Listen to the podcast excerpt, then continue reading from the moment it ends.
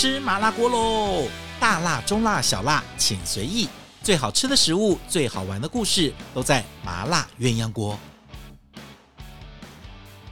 Hello，欢迎大家收听我们今天的麻辣鸳鸯锅。好，今天呢，只有我一个人在这里跟大家聊聊好吃的料理，他们的秘诀到底是什么？呃，其实我跟你讲哦，有的时候我常开玩笑，就是我自己在做菜的时候，我自己会开玩笑跟这个呃那个学生说，我告诉你啊，做菜都是都是什么？都是我们用。自己的青春跟岁月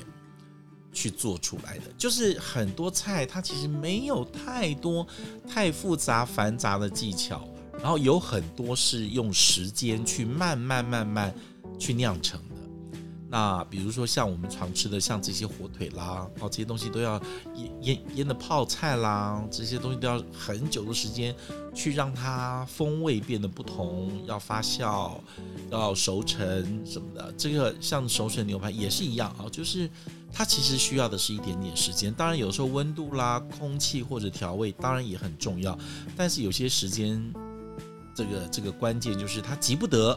它就是要这么多时间才能够做得出来这样的一个味道，所以有的时候你还真的就是要要用你的青春岁月去拼出来啊，去让它慢慢的等待酝酿熟成，然后融合它的味道的风味才会好。所以其实我常在教很多人在做菜的时候，那种需要时间的反而是容易的，你知道吗？它没有很多复杂的功夫手续、刀工调味，你就是等它时间到了。然后你就要有耐心，它就是磨磨你的心智跟磨你的耐心。你可以把耐心磨到什么程度呢？嗯，就是那个铁杵磨成绣花针吧，就是你要耐得住性子的东西就会好。那我们今天来聊什么耐得住性子的主题呢？我们来聊高汤。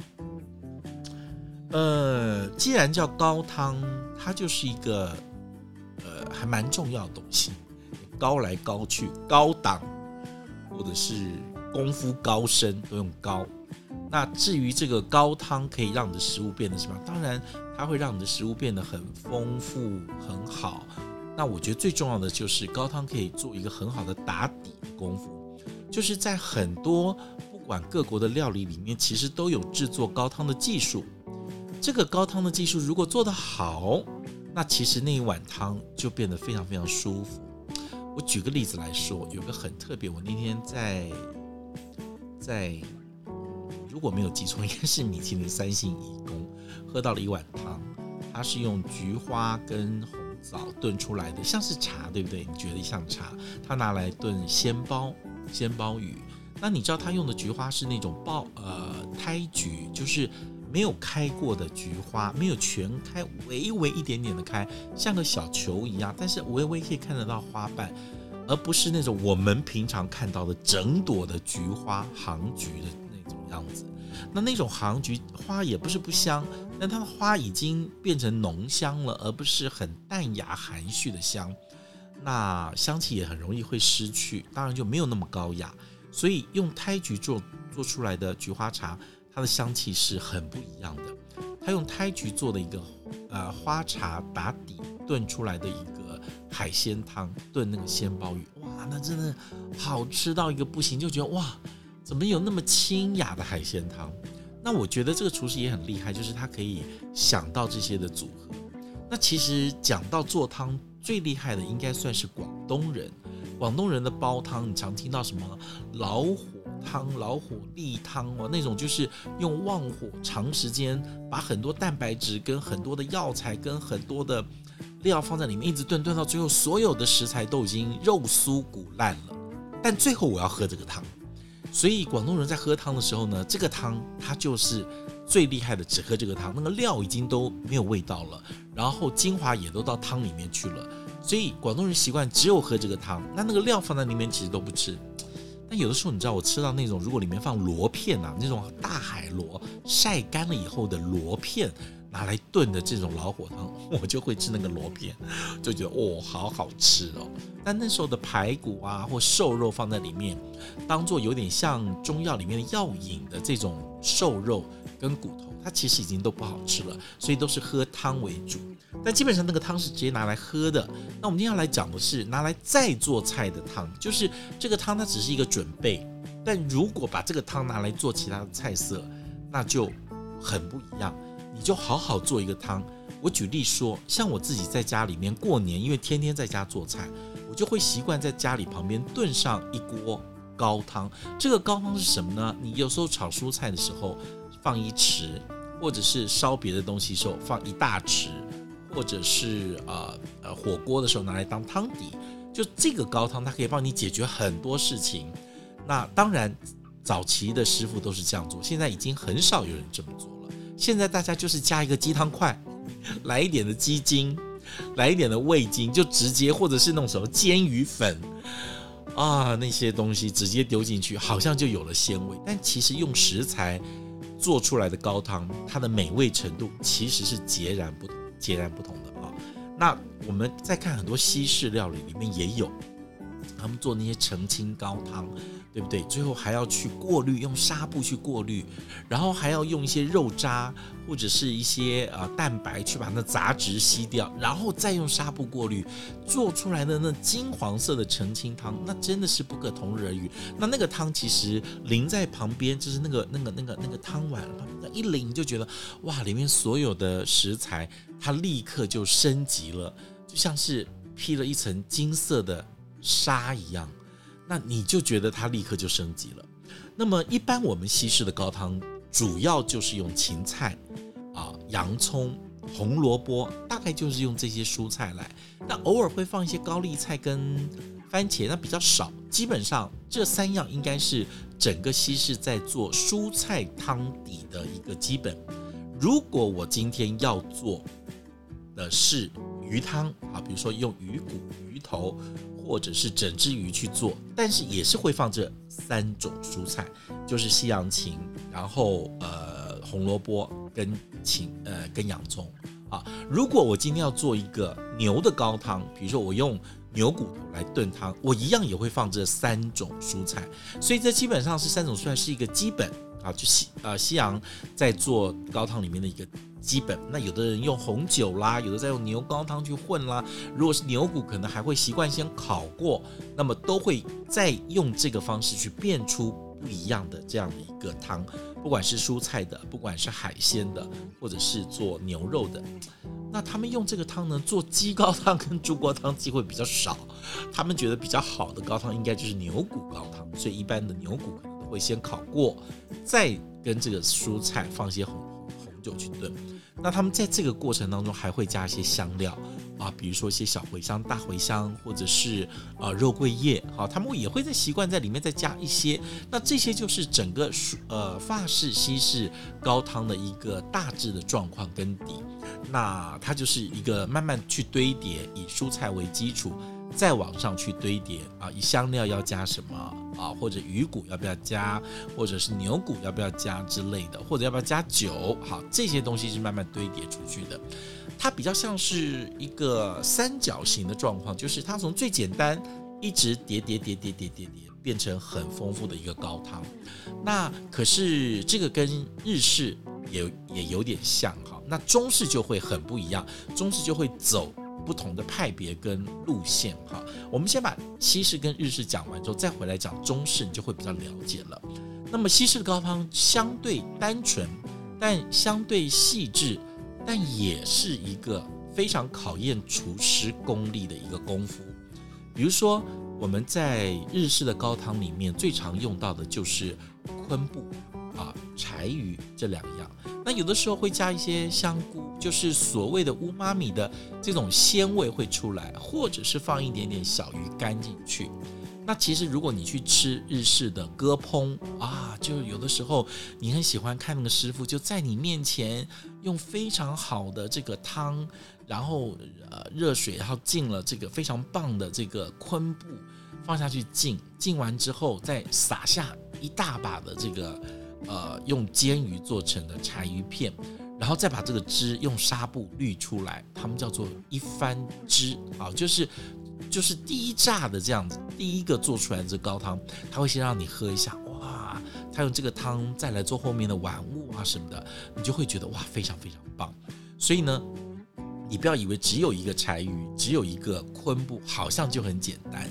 那你昆布当然不能够。呃，一直煮啊，他们就是煮开了之后就要放在那个地方，让它浸在里面，它的味道会慢慢出来。那昆布这个很好的昆布，其实后面还可以再来做别的料理，但那个留下来的汤会非常非常的雅。那柴鱼的等级也跟昆布一样，它有分很多等级，有的很便宜的柴鱼，有很贵的柴鱼。那同样是煎鱼做的柴鱼，也有分不同的等级、不同的产地，然后呃价格价差非常大。那有的甚至是用尾鱼，小的尾鱼做出来的这种柴鱼，那价格也是一样不便宜哦。所以虽然好像看似材料只有这两种，但是因为它的等级的价差很大，它出来的那个细致度啊、风味，它的尺度是很细的。你如果是做重口味的人，其实是不太容易吃出来它中间的差异。但如果只是配一点点鱼，配一点点蔬菜。它很容易辨别出这样的一个日式高汤，它的等级跟雅致度跟高雅那个程度的差别在哪个地方？那那个就要很细的敏锐度去品尝出来。那当有的时候日式高汤你会放一些香菇啦，或者是一些小鱼，那么或者是加一些鱼骨头，再去变出更丰富的这样的一个高汤来，也有啊，会用鸡骨头去做。那基本上也都是用呃昆布跟柴鱼，所以有的时候日式高汤很容易辨认，很容易辨认。就是说你吃到了有日呃昆布跟柴鱼的风味的时候，大概就是日系的这个高汤啊。有时候拿来放到这个蛋汁里面，它可以做这个呃玉子烧，对不对？或者是它来做碗物啊，做各式各样的汤底，都是一个非常非常棒的。那甚至呃，如果再加一点好的味噌，做一点味噌汤，也就是这样子。那日式的汤底的风味的变化其实不多，好，其实不多。它大概可以想象出来的样子就是这样子。它精彩的是在里面啊，我今天到底是按照季节配不同的蔬菜呢，还是配不同季节不同海域的海鲜？那就会让你这一碗的汤变得很不同啊，很不同。那只是你在风味上的辨辨认，你就可以啊呃，呃从呃昆布跟柴鱼可以很容易判断出来哦，这是属于日本式的高汤的风味。那我们再来讲到中式菜肴里面做到的这个汤啊，那中式菜肴里面的高汤啊，它除了做汤底之外，它其实还可以拿来做菜。怎么说呢？就是如果很简单的汤底，我们有时候在旁边的一个高汤，比如说我要烩一个娃娃菜，炒一个青菜，或者是啊、呃、今天烧一个什么样的东西，我我里面给它一匙的高汤，那其实它就会有更浓厚的一个鲜味去去出来。所以这个高汤它也可以拿来做菜，它也可以拿来做汤的汤底。好。我举例来说，我最常教别人说：好，你如果今天要做在家里做一个麻辣锅，你很难从头到尾去炒一个麻辣锅酱，对不对？但如果你是去买一个市场上的麻辣酱回来做麻辣锅，你把这一罐麻辣酱打开来，往锅里一倒，然后放给它一大匙、一大碗、两大碗的水去煮，这样子煮出来的麻辣锅底肯定不好吃，因为你是用水煮出来的。所以，我如果在家里面自己做高汤，我会用骨头、大骨头去熬出一个高汤，用这个骨头浓的高汤拿来跟麻辣酱搭配，再来做麻辣锅。你会发现，用水跟高汤做出来的麻辣锅里截然不同。当然，我们在家里面做一般的家庭主妇，我教大家的都是很简单的高汤。所谓的高汤，它就是直接用排骨。啊，或者是呃这个鸡骨，然后有的时候放点鸡脚去炖啊，那它会慢慢从最简单一直到最高的等级。那如果是猪骨头，一般我们从冷水开始煮，这样子它的里面的一些呃血渍啊，或者是里面一些腥味比较容易会呃冒出来，最后去捞掉，那这个汤就会很好。那你要有一个概念，先基本的概念就是我们在做高汤哦。大火做出来的汤是浓汤，因为它里面蛋白质的分子会互相的碰撞，最后就会是一个浓汤。但如果我是小火极小极小的文火去炖出来的汤的话，它就是比较清的汤。所以我今天做一个大骨头汤，骨头汤。如果我煮开之后转极小的火让它慢慢滚，我出来的骨头汤其实是偏清的。如果我是大一直大火一直在那边滚，我煮出来的骨头汤它肯定是浓的啊。所以你就先决定你要什么样风味的汤，你要大火炖还是小火炖？好，最基本的就是鸡骨头去炖，那就是鸡高汤。好那如果你是加用大骨猪骨去做，那就是猪高汤，它会慢慢在升级。那还有就是我们最常讲到的，但很多人不知道它有这个名字，叫做六角高汤，就是我用猪也用鸡，那猪有四只脚，鸡有两只脚，它就叫做六角高汤。好，来喽，我慢慢从两角汤哈鸡高汤到四角到猪骨啊汤。一直到六角高汤，就鸡骨加猪骨。但如果我是这两类的东西，我再升级，比如说我不只加猪骨，我也加猪的瘦肉腩，啊，那或者是用猪脚，那有一点胶质进去，那这个高汤的风味又不一样了。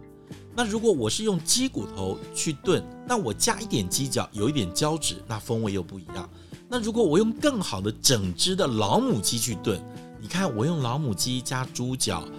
再去炖汤，炖出来的六角高汤肯定比一个猪骨头跟鸡骨头炖出来的要好，对不对？那如果我要有胶质，我就要带皮，那那个汤喝起来就会有一点点黏嘴的这种感觉，滑的感觉，你就要加点胶质。如果是鸡，我们一般就是去加呃鸡脚，就有这个效果。如果是猪，我们就会加猪皮或者是整只的猪脚进去炖，它就会有这样的一个呃风味在。好，那六角高汤你可以按照猪的等级跟鸡的等级去炖，做出来的那个汤底就会有很浓厚跟很厚实的这个风味。好，接下来我们再把这个汤再往上面升级，那就是很好的高汤，我们就称之为。黄金高汤好，那一般黄金高汤我们就会再加一点点的这个金华火腿，好，金华火腿。那你真的不能再上再往上面加，就是说，因为金华火腿是猪做的，所以加起来四只脚，四只脚，八只再加两只。不能说十角高汤就没有了，我们最多就到六角高汤，再好一点，让它有更厚实的底蕴跟丰富的这种腌制的肉的风味进来的时候呢，我们就会加一点点的金华火腿啊。那么金华火腿的部位也分很多啊，你可以你可以用这个火筒的部位啊，你可以这个用中段的部位啊，你可以用很多的部位做出来不同的，有的呃这个呃金华火腿。那火筒的地方带点骨头，带点皮，带点肉，哈。那有的地方就直接是肉，哈。那这个上中下都有分等级的，所以你用不同等级的金华火腿，又让这个汤的等级不同。当然是因为食材的价值让它变得，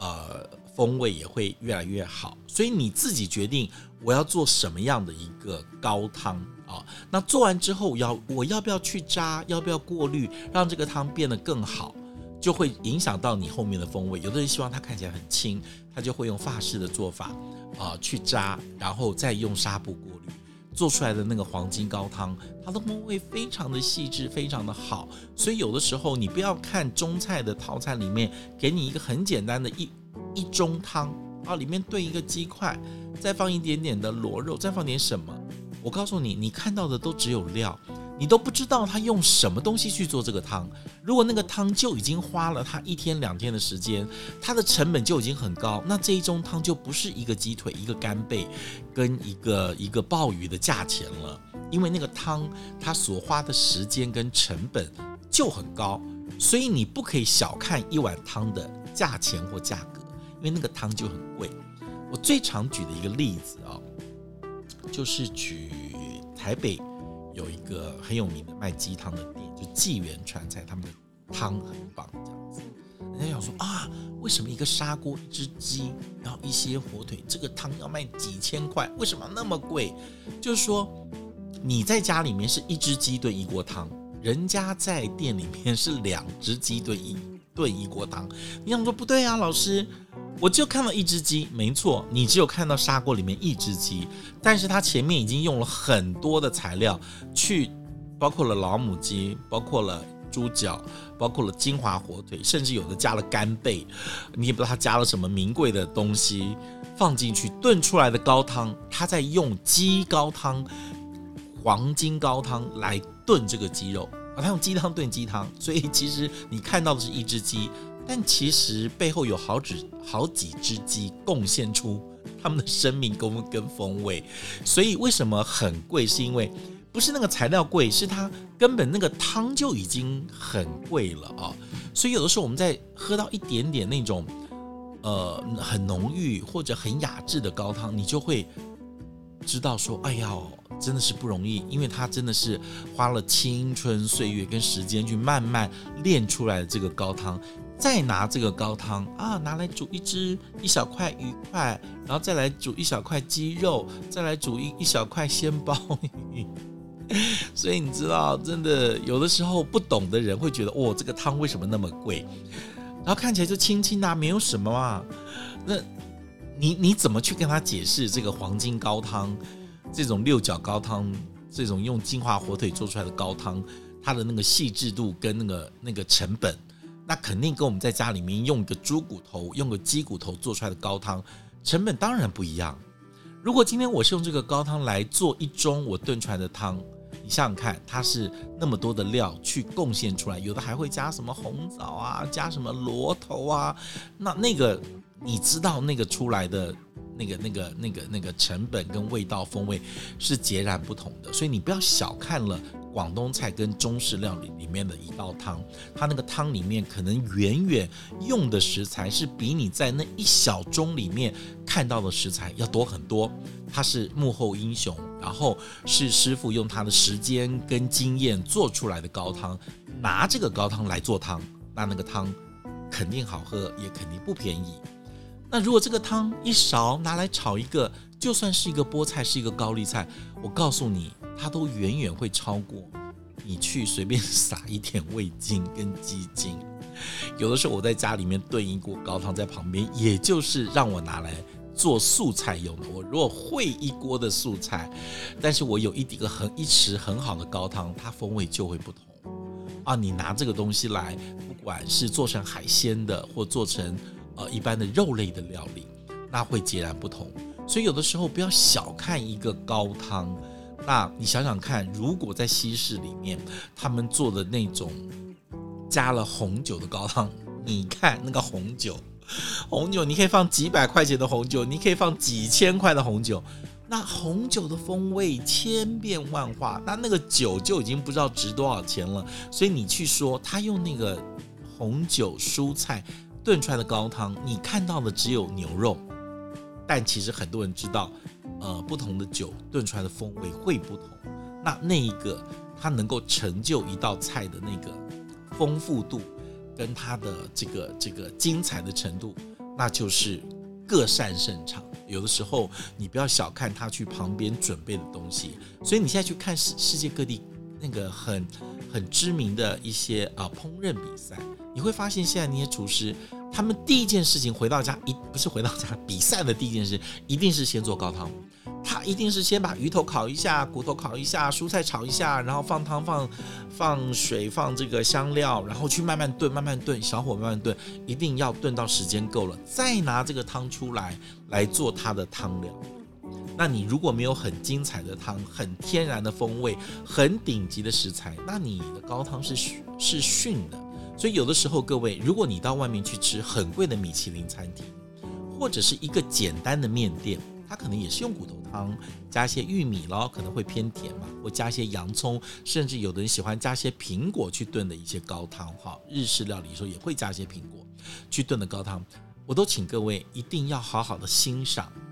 还没有吃料的时候那个汤的原味，就是如果有一盅汤上来，一碗汤面上来。或者是一个很棒的法式的汤上来，请各位先品尝汤的味道，再把料跟汤混在一起吃。好，就是慢慢去去理解一下，诶，它这汤里面到底放了什么东西？才会这么甜？是蔬菜的甜，还是糖的甜，还是味精的甜？你要辨别的出来。那啊，它的厚度是属于呃哪一种厚度？是只有鸡，还是鸡加鱼，还是鸡加猪，还是猪加鸡加红红不是这个金华火腿，还是加了猪脚、猪皮、鸡脚什么的？我告诉你，差很多。你知道有的牛肉面店他们在做那个牛肉汤，要让它感觉稍微。黏嘴厚实一点，他在做高汤的时候，其实会丢鸡脚跟猪皮进去，但是其实这个鸡脚跟猪皮是看不到的。那最后你就吃到牛肉，它除了有牛骨、有一些酱料、清香料之外，它其实有一些猪皮跟鸡脚贡献的胶质在里面。所以当你吃到这个汤有一点黏的时候，啊，他拿来炖花椒或什么，不一定全部都是花椒的胶质，他可能用了一些鸡脚跟猪脚，让胶质释放在这个汤里面，喝起来的那个滑滑的程度跟黏嘴的程度，那个就是胶质，好，那个就是胶质。好，我们今天就稍微跟大家这个简单把这个知识高汤的知识的基础先打理一下，所以下次你不管是吃法式料理、吃日式料理跟中式料理，尤其是高档的。请各位千万不要小看这一碗汤。如果你要在家里面好好的做一碗汤，也学会了，就好好去买一只鸡炖汤。但那个鸡不要，直接拿那个鸡汤拿来炖另外一只鸡，然后跟老公说：“这个碗汤很贵，请给我加倍的菜钱，因为我用鸡汤来炖鸡。”肯定贵，肯定好吃的呀。所以有的时候你不要以为，为什么人家店里面炖出来的高汤那个鸡汤，怎么在家里面怎么炖都炖不出来？你想想看，人家是用了多少的功夫，那个一上来风一吹，表面那个胶质黏膜就出来了。他是用了多少的料来做这个高汤？千万不要以为只有一只鸡，然后嫌人家的汤这么一点怎么贵，这么一盅怎么那么贵？这个砂锅也几千块。哎就是料跟功夫不一样，它成果就不同。好了，希望大家喜欢我们今天的节目内容。希望大家如果喜欢今天的内容的话，记得要订阅、要分享，还要记得哦，给我们五颗星。欢迎大家下次继续收听我们的麻辣鸳鸯锅。